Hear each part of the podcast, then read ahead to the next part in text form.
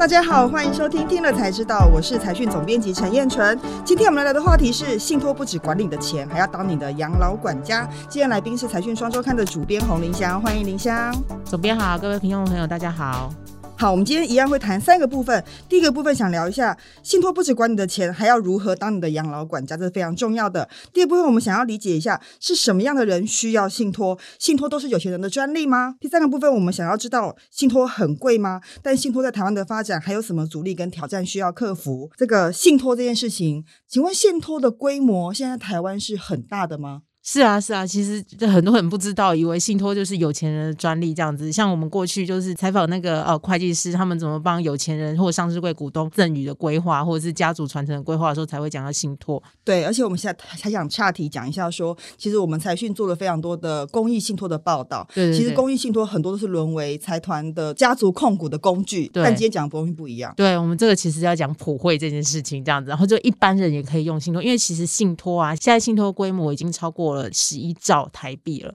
其实是非常大，而且其实信托它发生在我们就是生活的食衣住行各个领域，就是那个电子支付、B 支付，它就是预收款信托，还有我们买卖房子就会有预收款价金。其实它已经深刻的就是到我们的各领域了。但过去呢，因为偏重于在金钱相关的信托，然后比较少说像国民信托，这种很多很多创新的信托。所以呢，我们的主管机关金管会，他就希望呢做一个信托二点零的一个计划，完善很多就是金融服务的缺口。对，我觉得刚刚林香讲到。一个重点就是，其实人口结构的转型是推动信托一个很重要的助力啦。那可不可以先讲一下，说到底台湾人口结构现在面临到什么样的状况？所以信托的需求越来越强。是，就是像其实我们现在目前大家虽然说台湾 over banking 这样的，但其实我们那个金融的服务其实还比较一致性，买到的都是罐头商品，我买的跟你买的其实没有差太多。但其实我们的人口结构还有我们的那个社会的需求已经有很大的改变了。第一个。就非常的老了，就是我们其实已经很快就要进入一个超高龄社会。但是我们现在这一些金融服务能够让老人来用吗？像投资，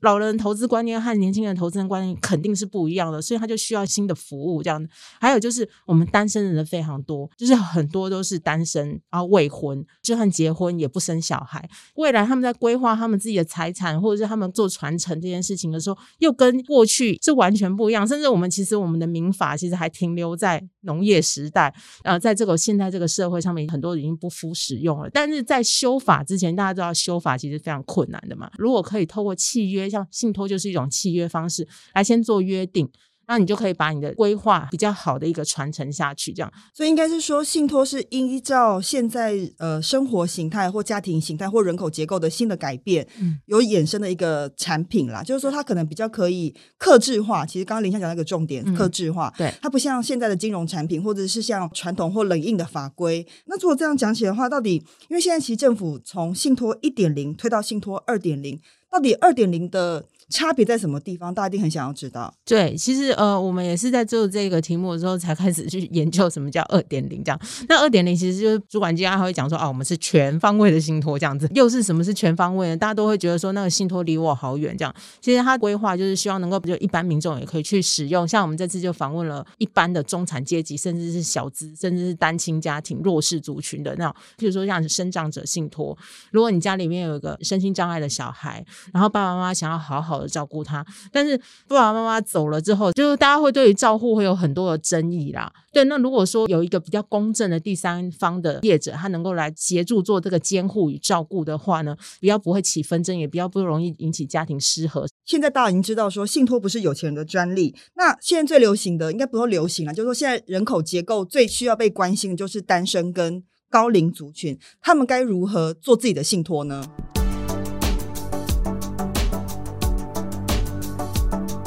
是，那譬如说像是呃养老信金信托来说的话，其实我们发现呢，就是因为台湾人他不太敢去讲那个身后事。然后，如果长辈他们对这方面没有规划的话，小孩其实也不太敢讲。变成是说，就是如果说将来爸爸妈妈他们需要进入机构的时候呢，他们就会把爸爸的一块地给卖掉，或者房子也卖掉，然后把钱呢汇到那个通常是长子的账户账户里面去，然后定期的扣款，然后去扣那个月费。长子他会觉得说，爸爸没有用完的遗产，他就可以变成他自己的，所以他就不会好好的照顾爸爸妈妈，比较容易会有私心啦。对啊，因为有时候安养中心他们会希希望说，爸爸妈妈状况。况比较不好，希望能够多给一些营养费这样子。但其他兄弟姐妹就说：“哎，为什么哥哥不给爸爸多吃好一点呢？”然后就会开始有有一些纷争，然后各种嫌隙这样子。那其实如果说把它放在信托里面的话，有一个信托业者来帮你监督，然后如果真的有争议的话，那那就信托监察人，通常都是小孩啦，然后大家一起来讨论说要怎么样去处理这个争议这样子。所以第一件事情是长者要有资产嘛，对，好，再就是说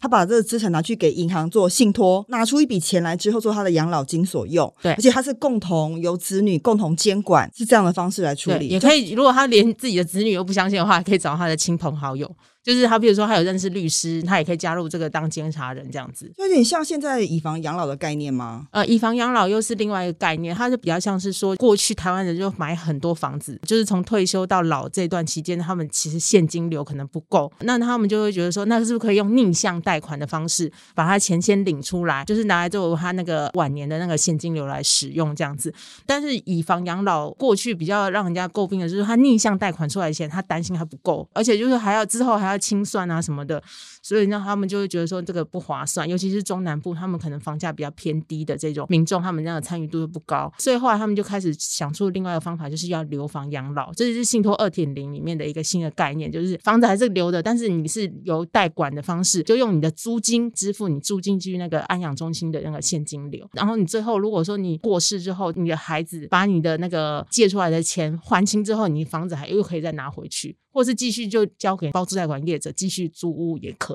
这样子。对，其实因为台湾很多的长者拥有很多房子，大家开玩笑说穷的只剩下房子，对对对，所以其实房子还是可以用透过信托的方式让它变现，变成稳定的现金流。是所以，就除了一般传统比较知道的以房养老之外，现在用信托也是可以获得稳定的现金流。对对对哦，这个是非常重要哈。还有另外一个族群，我觉得大家也非常关注。我觉得像我周边就非常多了，很多单身族群，他们一定会为他们年纪大了做着想嘛，他们也没有小孩，然后但是他们可能很会赚钱，如何维持他的老年生活或者是他的晚年生活无虞呢？其实单身者，尤其是单身女性，她们也开始会担心说高龄之后怎么办才好。这样，我们就遇到一个案例，就是说，她说她遇过一个女性的创业家，她大概六七十岁这样子，她自己白手起家，她并没有得到很多爸爸妈妈的那个眷顾，因为爸爸妈妈比较重男轻女。但她知道她的兄弟姐妹都在等等着要分她，但她就觉得说她自己的想法，她怎么分这样子，她觉得姐姐没有被照顾到，所以她就帮姐姐买了房，然后她又想要留给外甥，但是外甥呢不在民法的那个顺位继承人里面，面所以说他就是要在他过世之前就要说这赠与这样子，不然的话他到最后还是被他的兄弟给拿走，因为有特留份和应继份的关系这样子，然后他也担心说自己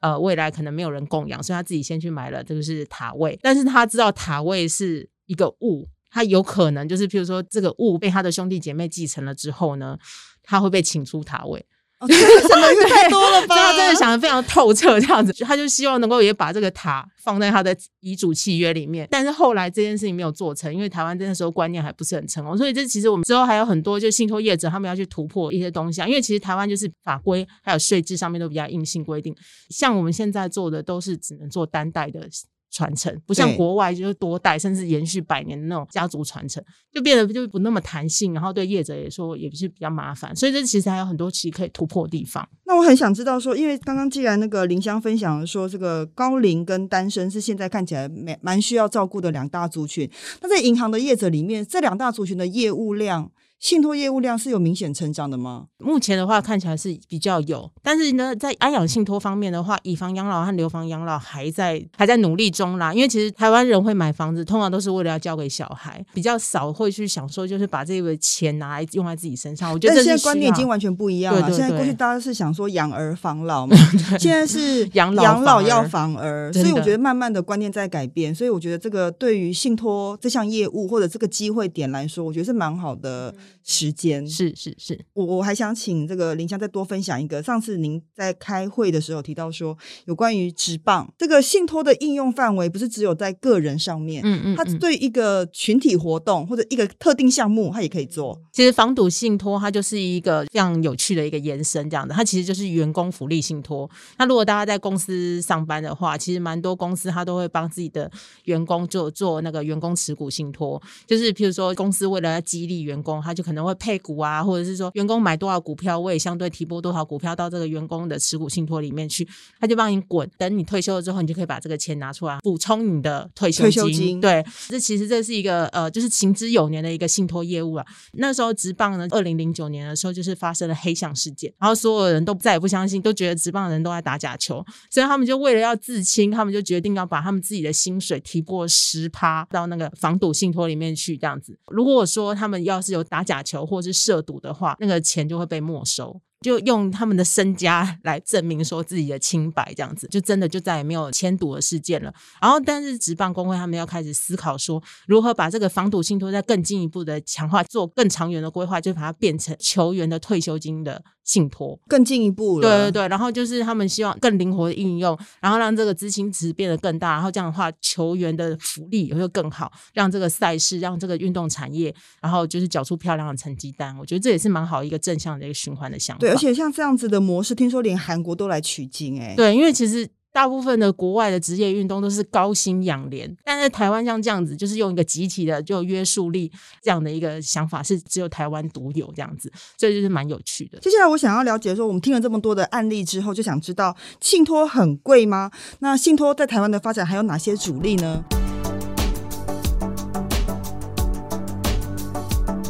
好，首先呢，就是信托其实没有很贵，大家知道现在一年的那个银行定期利率大概是多少吗？大概零点多趴。零点八到一点一之类的这样子。那那但是信托呢，你一年的那个管理费大概是千分之三，是你信托金额的千分之三吗？千分之三甚至到千分之二都有。而且就是我们其实分享了很多案例的时候，他们都有提到是说，刚开始他们也是会很却步，可是呢，你真的放进去之后，你就开始会想说，之后开始要怎么规划，其实会有很多的修改。有一位就是分享身心障碍者信托的一个案例，他就说他做信托大概十几年，他修了四次约。但是修约大概一次一千多块而已，这样，然后没有很贵这样子，因为他先成立了，所以他就可以更知道说他要怎么样做才能确保照顾。我觉得这这是一个断舍离和一个整理的概念。你如果不去先做盘点，你怎么会知道说你之后会遇到什么样的问题？这样子，对，所以一定要先做再先开始。所以林香刚刚讲法就是，第一个一定要有手续费啦。这一期林香写到的内容是说一千块就可以开始做信托，那是什么概念呢？刚刚提到就是说，就是政府为了推广做信托，所以其实业者他不但把那个管理费率。一直往下压，他们连那个签约，就是你意愿这种签约金啊，也降到非常的低，很多银行都没有门槛，这样像很多我们知道，就是说就是公益信托，就是可能五万、十万。也可以做就做了公益信托这样，但现在就是说你完全没有门槛，你只要有意愿、有想法，你就可以先去签约，然后在一千块就可以开始规划的状况这样子。对啊，我觉得就是虎年刚开始嘛，这其实是一个蛮好的机会点，大家重新来思考一下，说，诶，我在我未来人生规划里面该怎么做比较好？信托虽然看起来可应用的范围越来越广，但是还是有一些传统法规的限制，这个部分可以简短的讲一下说有没有什么需要更新的地方啊？其实最大部分就是那个民法应继分和特留分，还有税制这件事情。应继分就是民法就规定说你怎么样，你爸爸妈妈分多少，你的兄弟姐妹分多少，你的子女分多少，这样就写的非常的刚性，这样子就不能够谁分的比较多，谁分的比较少。特留分就是说，如果他被剥夺了应继分的话，你的兄弟姐妹还是可以去主张他的特留分，因为过去农业社会就是有很多兄弟姐妹才会有这样的规划，但其实现在社会就没有了这样子。我们常常就会觉得说，哦，我自己没生，那我留给我我姐的小孩，我兄弟的小孩，但其实外甥或侄子不在继承顺位里面，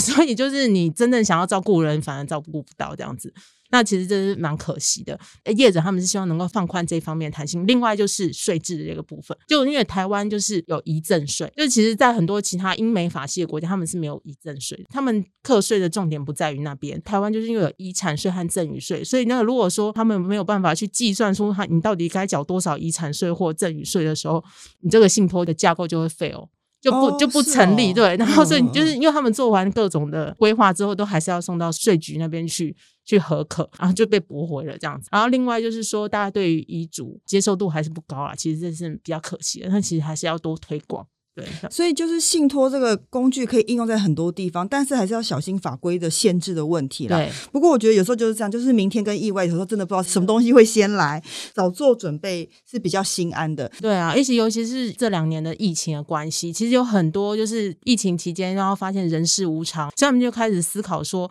要怎么样去更好的去照顾家人。所以说信托这件事情也是越来越被重视，这样。对，我觉得应该换个方向来讲，就是信托不用不一定要讲什么人生大道理或怎么讲很多沉重的事情，可以把它当成理财的一环。嗯就是在你的人生的资产配置里面，你是要放一块在信托里面，怎么样帮你的晚年做一个比较妥善的安排？我觉得这是一个全新的思考模式。更何况我看这个监管会主委黄天木黄主委他有讲，他认为信托是推动普惠金融一个非常重要的工具。嗯那当然，我们也期待说，其实在这个新的人口结构的情况下，大家可以利用信托做好更好的财务跟人生规划。嗯哼好，今天非常谢谢林香的分享，也感谢大家的收听。YT 的观众，别忘了帮我们订阅、分享以及按赞。听 Podcast 的朋友，请给我们五颗星，也可以帮我们留言哦。听了才知道，我们下次再见，拜拜，拜拜。